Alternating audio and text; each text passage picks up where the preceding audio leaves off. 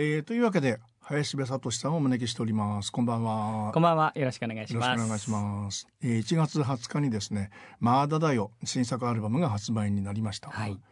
この番組はあの去年の夏のですねアルバムセカンドの時以来になるんですが、はい、あのアルバムのインタビューの後にですね、はい、あの今小倉圭さんにお願いしようと思ってるんですよっていう話が立ち話でありましたよね。あ。そうなんですよ、ええ。あのこのラジオ出させていただいてすごく自分自身でもこういろいろ振り返りながら話すことができたのではい。またぜひ出させていただきたいなっていう思いも込めてはい。実は作ってるんですけどって僕は多分初めてあの話したかもしれないんですけあどその時他の人に。はいそうなんですよ。外部の人に。そうなんですよ。あではい、まえたきっと呼んでいただけるんじゃないかなっていう願いも込めてお話ししました。え でも去年の夏にそういう話をまあがお聞きしたということから考えると、はい、1月20日に発売になったっていうのはかなり早いなという印象がありましたけどね。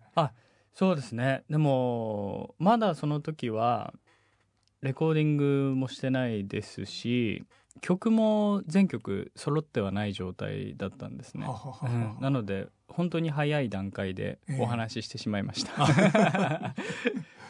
あ の資料の中にですね2018年2月に音楽イベントで小倉さんと共演されてその前からご自身のライブでも小倉さんの歌を歌われてたっていうのがありましたが、はい、そもそものその小倉さんまあお名前を知ったとかですね、はい。歌を聴いたっていうのはいつ頃かになるんですか？そうですね。あの実際初めて聞いたテレビで見たとか、はい。えー聞いたとかっていう印象はそんなになくて、はい。小倉さん自身が歌っているっていう姿はそんなに見たことなかったんですねアマチュア時代、ええ。まあ、テレビも出ませんしね。そうなんですよね、で、えー小倉圭さんの小倉圭というその漢字3文字は結構見る機会がやっぱり多くて、はい。作詞、作曲とか愛さんさんとかシクラメンの香りとかでも、はい。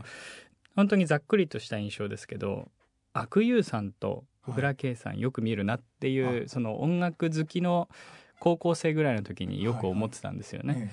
でそれで、えー僕はその EXILE の淳さんに当時、えーすごい憧れを持ってその音楽学校に進んだっていう経緯もあったんですけど淳さんが美空ひばりさんの愛さんさんをカバーしているものを聞いて知ってるぐらいのあなるほど。ほど,、はい。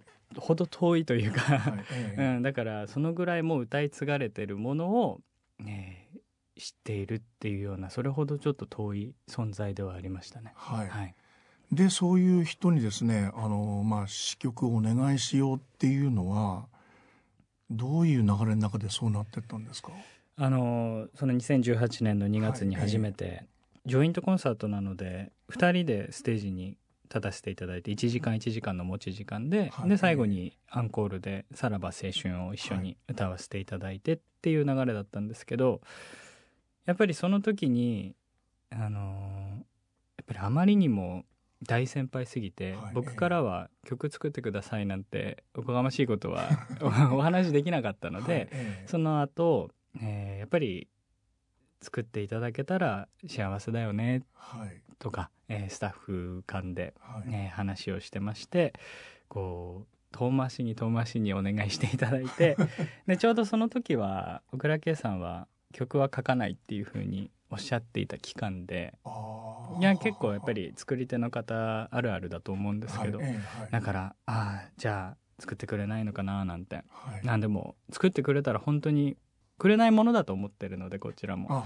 うん、でも半年後ぐらいに2曲届いて、はい。そこから1年ぐらいかけてですね、うん何曲か届きました。あなるほどね、あじゃあやっぱりかなり時間はかかってるわけですね。そうですね。でその最初の2曲っていうのは何と何だったんですか？来たのが最初の2曲は「愛の儚さ」とはい「命生かしましょう」という曲が小倉さんの声入りのデモで届きました。あははは、はいその時はどう思われたんですか？その時は、まあ、特に「命生かしましょう」はすごく深いはい。えー人生観を語っている、えーまあ、死生観ですよね、はいええ。ーを語ってるのでこれをこう僕が歌うっていうことに関してすごく考えはしましたね。そうでしょうね、うん。ええ。あのまあ、絶対に小倉圭さんが歌った方が人生観乗るし声にも乗るし僕が歌ってもすごい浅くなってしまうなっていうことを思いながら最初はこう歌をデモの段階で吹き込んでたんですけど、はい。うん、でもまあ今回1月20日に小倉さんも「もういいかい」のアルバムを出されて、そちらにはかぶっている楽曲もあるんですけど、はい。この「命生かしましょう」は小倉さんも入れると思ってたんですけど、はい、僕の方にこう書き下ろしていただいたっていう形になったので、えやっぱり僕の声でこう伝えていきたい伝えていってほしいものもあるのかなっていうところを、まあ絶賛今も勉強中ですね。ー。はあーあのまあ小倉さんがそういう意味では自分のラストアルバムっていうことで、まあ、ご自分もお作りになってで林部さんにも曲を提供するっていうそれはその段階ではまだこう情報として耳に入ってなかったんですか？い、そうですね。あのあラピスラズリの涙と僕の憧れ、はいそして人生が入りましたけど、ええ。それももう最後の最後まで知らなくて。あそうなんですか？そうです。あんでその2つ入れるみたいだよっていうのをええ。本当に多分あの12月とか、はい。その最後の最後に聞いてええ。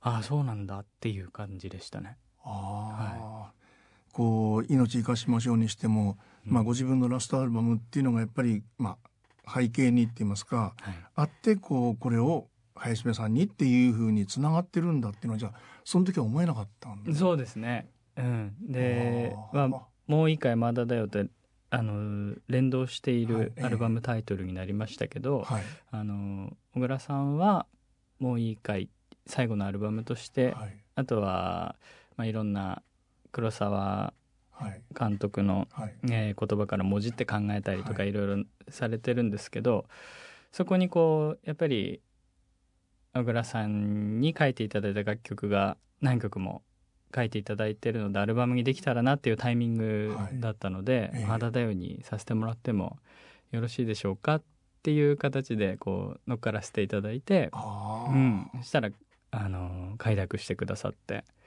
なるほどね、はい、あの次なこうタイトルでっていうことで小倉さんの中にあったわけではないんだ。なくでしたね。あはい。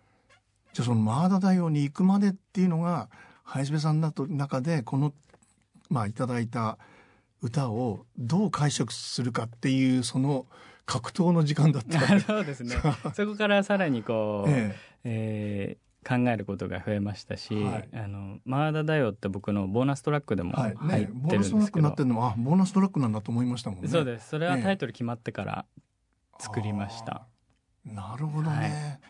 でも命生かしましょうにしてもこれはまああの30代の人間ではなかなかこうここまで考えないいや考えませんテねーマですもんうねん。考えないですね。でもあのディナーショーなんかでしっとりしたところで歌わせていただくとはい。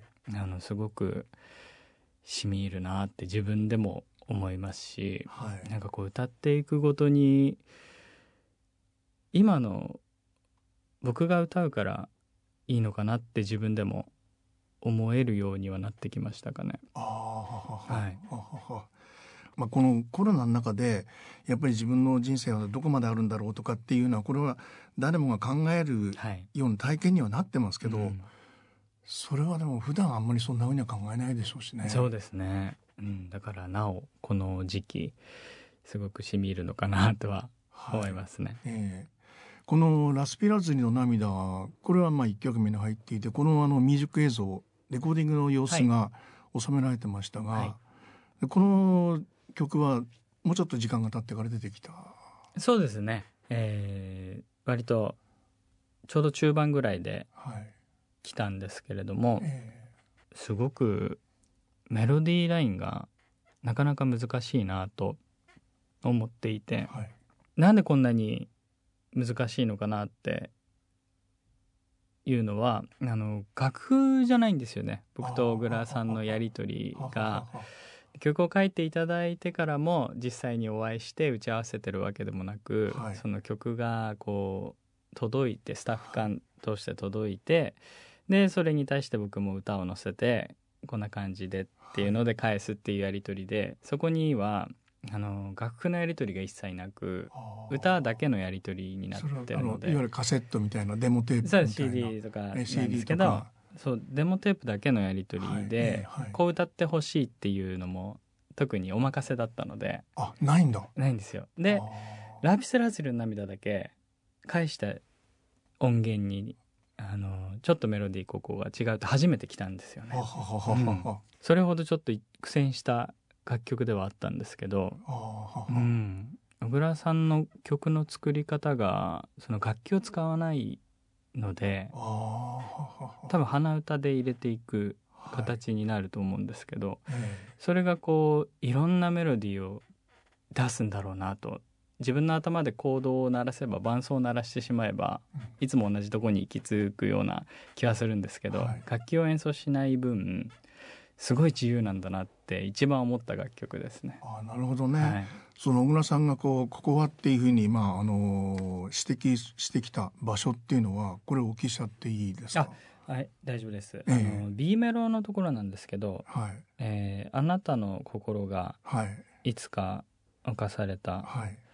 というところの、えー締めの部分というか、ああなたの心がのがの音とか、そういう細かいところなんですけど、なるほどね、はい。ええ。で、僕が最初送った音源だと、ちょっとサビの方につながらないからっていうことをおっしゃっていただいて、わかりましたと。えうん、何回か撮り直しましたね。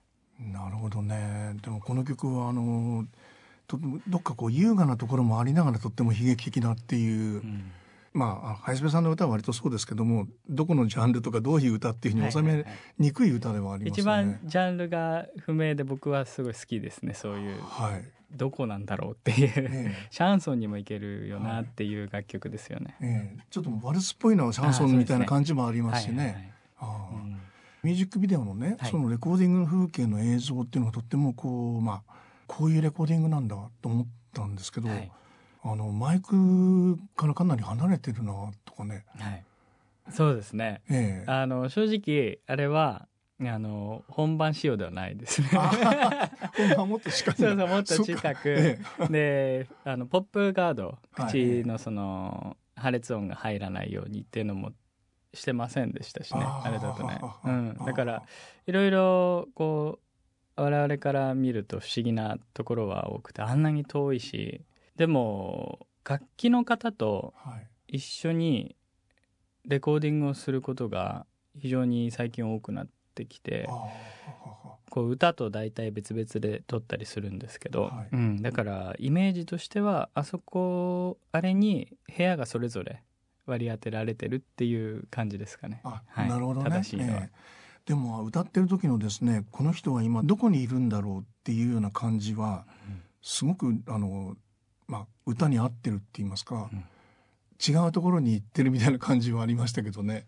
ああそうですね。あの、えやっぱりミュージックビデオの撮り方っていうのもこう意味を固定ししちゃうじゃないですか。なんかそはいの演出を考えると、はい。例えば登場人物を僕以外を増やして誰かがいてしまうとその今回はより小倉圭さんの作品書いていただいたものをはい。歌い手としてこう歌い上げていくっていう使命もあるので、はい。だからああいう形になってこう登場人物を少なく歌の世界に入っていいければいいなと思いましたね。はい。はい、あのまあ一番最初にその僕が歌ってこれを歌っていいんだろうかっていうそれをこうそれぞれの曲にやっぱりこの曲はどういうふうに歌おうだろうかっていう、まあ、解釈の時間っていうのがあるわけでしょ？そうですね。はい。それぞれありました。あの言葉遣いがやっぱり僕らが普段も使わない言葉だったりとか、はいはいはい。うん。ええはい。えー散りばめられてるんですけど、その難しいって思う人は難しいって僕も最初そう思ってましたし、はい。なんですけど、こうよくインタビューとかいろんな方にしていただくと小倉さんの歌ってこうすごくシンプルですよねっていうふうに言われることがあってちょっと食い違ってるなって思ったんですよね。なんですけどやっぱその言葉を理解していればしている人からしたらシンプルに聞こえるんだなっていうのを最近すごく思ってますね。うん、シンプルかな？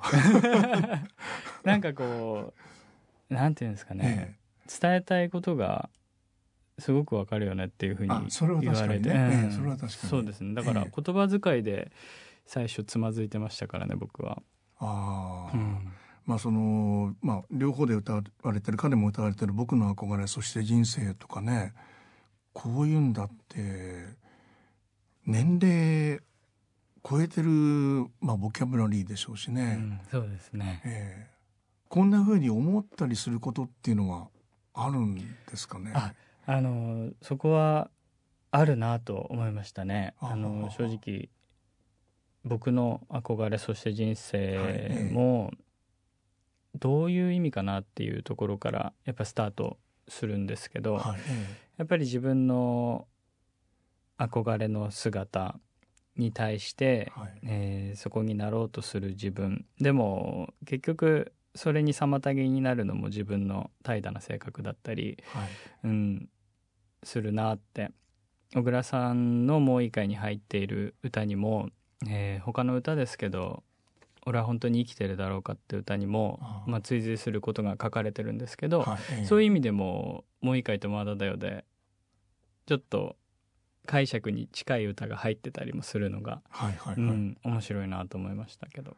あのやるべきことをやりたがらない自堕落なやつ、んだらしないやつっていうようなことはあんまり歌の歌詞にしませんもんね。いやしないですよね。ええうん、それはあのまあ例えばあの学校行ってる時とかね、そのオーディションをなかなか思うようにいかない時に、やっぱり自分のことを知った激励したり自分をこう奮い立たせるためにこういうふうに思ってた時期もあったりするというようなことですかね。そうですね。あの僕は逆に今の方がえ自堕落になりやすいなってその時の方が歌手っていう憧れに向かって突き進んでたなって思うんですけど、えあー。やっぱり今こう作詞作曲をする時もこう自由じゃないですかその、はいやる時ややらないのもやるのも自由で,、はいええ。でそれが仕事だって言えば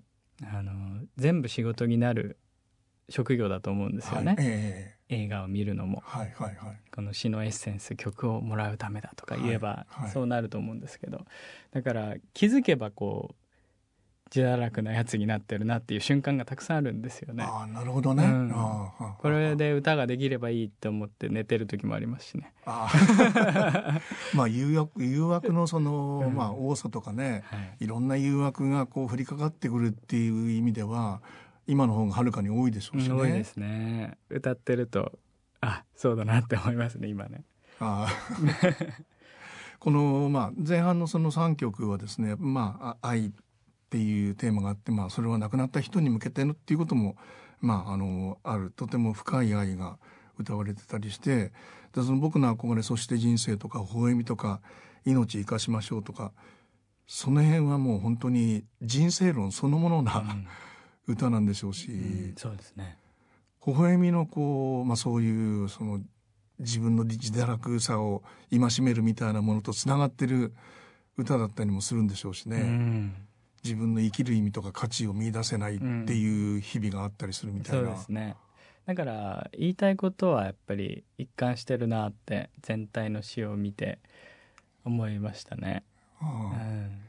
それを歌う時のそのこう歌い方にどう反映させるかみたいなものもやっぱりあるんですか？そうですね。あのやっぱり曲調に合わせるっていうところももちろんありますけど、はい。うん。あの今回の歌い方はカバーじゃないので、はい。うん。うん、そういう意味でなかなか自分でセルフプロデュースしなくちゃいけないなと思いながら、はい。そのまあ、ディレクターと相談しながらここは明るい方がいいですかねとかここ暗い方がいいですかねなんてのをちょっと客観的にも聞いてもらいながらやったんですけど、はいうん、微笑みはそうですね。なんかこう淡々と盛り上がらず語るように歌えればいいなっっていうふうに思ったりですね。やっぱりはい。曲によってすごく吟味しましたね。ああ、はい。まあ独り言っていう歌詞があるわけですからね。そうですね。ああ。でもあの、まあ、カバーの特に今の叙情歌みたいなものとかっていうのはどう感情移入をしていくかみたいなところもあるわけでしょ。はい。でもこのアルバムはその感情移入しきらないさせないうん。みたいなこう歌いすぎないあそうなんですよ。感じが実にデリケートだなと思っいやー本。当ですよねそこがなんか一番挑戦だったなとは思うんですけどうん、自分で書く歌ともそこが一番違うなとはい盛り上がりきらない、はいえー結構小倉さん的には一曲入魂していろんな曲があると思うんですけど、はい。その曲調とかも含めると割とこう淡々と語りの歌が多いなっていうふうに感じてて、はい。自分の歌はこう一曲で転調したり、えー曲調も含めて一つの大きな作品にしようって思いながら作ってるので、はいはい。うん、なんかこう淡々と生み出してるんだろうなってそこに苦労はたくさんあると思うんですけど、はい。うん、それを感じさせない歌にこうしてるんだろうなとは思いますね。ああ。うん。してるんだろうなってまあ小倉さんはそうしてる、うん。林部さんもそうしてる。そうですね。そういうふうな歌があの上がってきてるので、まあ、時間はすごいかかってると思うんですけど、はいあの淡々と歌うっていう難しさ、うん、はすごい感じましたね。やっぱりあの歌い何度も何度も歌ったりっていうそういう時間があって、はい。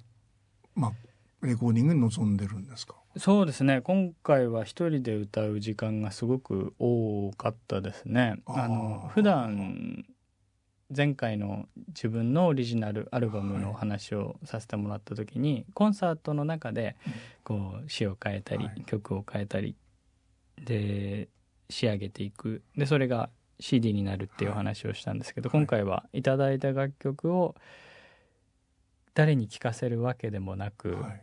うん、自分自身でこう消化しながらでそれを自分で聞いて、はい。うん、っていうセルフプロデュースだったのではい割と歌っては自分で聞いての繰り返しでしたね。はい。まああのアルバム聴かせていただいた最初の印象が大変だっただろうなと思いましたもん。最初の印象が。そうですね。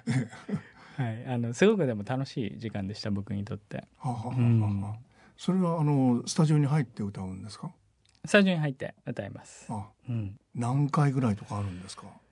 えー一曲につきでも期間ですね。毎日歌う時は歌うので、あうん、レコーディングってその A メロだけとか B メロだけとかサビだけとか取られる方もいるんですけど僕はそんなに器用じゃないので全部つるっと歌ってええ。撮りたいなって思ってるので全体のね全体の音音像とか歌の像とかあるでしょうからね。そうですね。なので全部こう自分の曲として歌えるようになるまでが時間がかかるので、はい。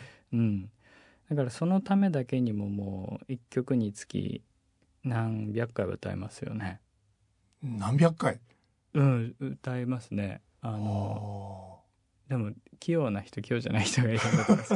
テレビ収録とかでもこの曲歌ってくださいだったらやっぱり何百は歌いますよね。あそんなに歌うんですか？ん。染み込まないですよね、えーまああの小倉さんからいただいた曲が8曲あるわけではい。それぞれ何百回歌ったら何千回か歌った何千回そうですかね。なるんでしょうね。ん。そうですね、まあ、レコーディングだけでも今回割と時間がかかったのでうん。10テイクぐらい1曲でかかっちゃったのもありますしね。ちなみに一番かかったのが？一番かかったのは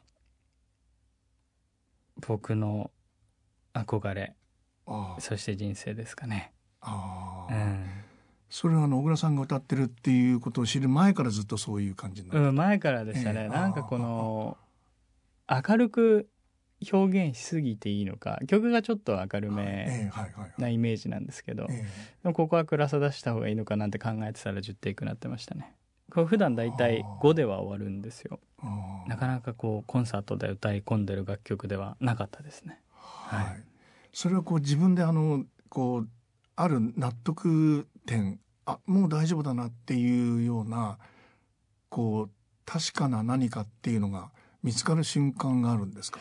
うん。だんだん近づいてるなっていうふうに思うようになりましたね。あのっていうのはやっぱりゴールに向かってレコーディングをこうする時とはい。多分こう今日撮れないだろうなと思ってレコーディングすると全部こう消去法というかこうあここダメここダメと思うけどはい。ここいいここいいって探してるとはい。うんあのテイクごとに良くなっていくなと思うので、うん、僕はどっちかって言ったら一人でレコーディングするとここダメここダメっていう風にやって多分何回もやってるんですけどはははうん。は本番テイクの時はやっぱりいい方に持ってこうとは努力して最終的にはすごいっていう 自分で自よ分をしてやっぱりそれは CD になるもう売られるものなので、ええ。うん、そこは納得してレコーディングしてますかね。うん、でもなんだろう自分でそのここの歌詞の表現はこうしようっていうのはもうレコーディング前から仕上げてるので、はい。だから割とここはこうっていう一瞬だけですね、うん、ああの実際にその本テイクの時は。あー。うん。あの一角のとその慈しむ人美しい人とかまあ2曲並んでますけど、はい。あの片へ宇宙で片へ本当にあなたっていうようなとってもこう具体的な人なわけでしょ、そうですね。歌の大きさも違うわけですしね。うん、ただあの一角のは君がその人に対してだけじゃないなっはいて僕はすごく思ってて、はい。で、まあ、自分の好きなものに対しても「君」って言ってるなっていうふうに思ったので、ああ君の瞳っていうことだけではなくて、うあん、なく。だから僕にとったらこの「君」は歌でもありえるなと思って。あなるほどね。うん。うん。だから、オーケストラで歌っているようなそんなアレンジになったわけですけど、はい。すごくその大きな歌になるように書いていただいたので、はい。うん、だからこの「君の可能性」を探った歌でしたしその逆に慈しむ人の方は、はい。あのー厳島神社で歌う時用の実は奉納曲で。あ広島の。そうです。お願いしてたんですよ。あなるほどね。でそれが僕昨年歌う予定だったんですけれども、えあの今の影響で中止になってしまったんえですよね。はいええ。ははははうん。奉納曲としてだったんで、ええ。なかなかこう普通のコンサートではまだ歌わないようにしてるんこれからも12日ですかね小倉さん招いて配信コンサートがあったんですけど、はい。あのその時も慈しむ人だけは歌わないようにしたりとか。あこれは歌わなかったんだ。そうです。やっぱり厳島神社で最初に歌いたいなというのがああなるほどね。あって。だからそう思って歌詞を読むと厳島神社になるんですけど、はいはいはい。うん、あのでもそれなしにしてもえあなたの存在ってえ、はい。うん、神社だけじゃないよなってはいはい思いますよね。なるほどね、あのーまあこれは前回もちょっとお聞きしましたけどそのオーディションをねあの受けて落ち続けてる時に「君の歌には個性がない」とかねうん。言われたって話がありましたでしょ、はい。そういうふうに言われてたことっていうのは今どういうふうに思われるんですか？そうですね、うん、今はこう出てくるものだし気づくことだなって思ってますね。だからああの実際に今回小倉さんにいただいた楽曲をレコーディングして、はい。自分にしか出せない味っていうのはきっと出てると思いますし、はい。うん、でこうやって一曲一曲今できる最大限で考えて歌うことが個性になってんのかなって思いますね。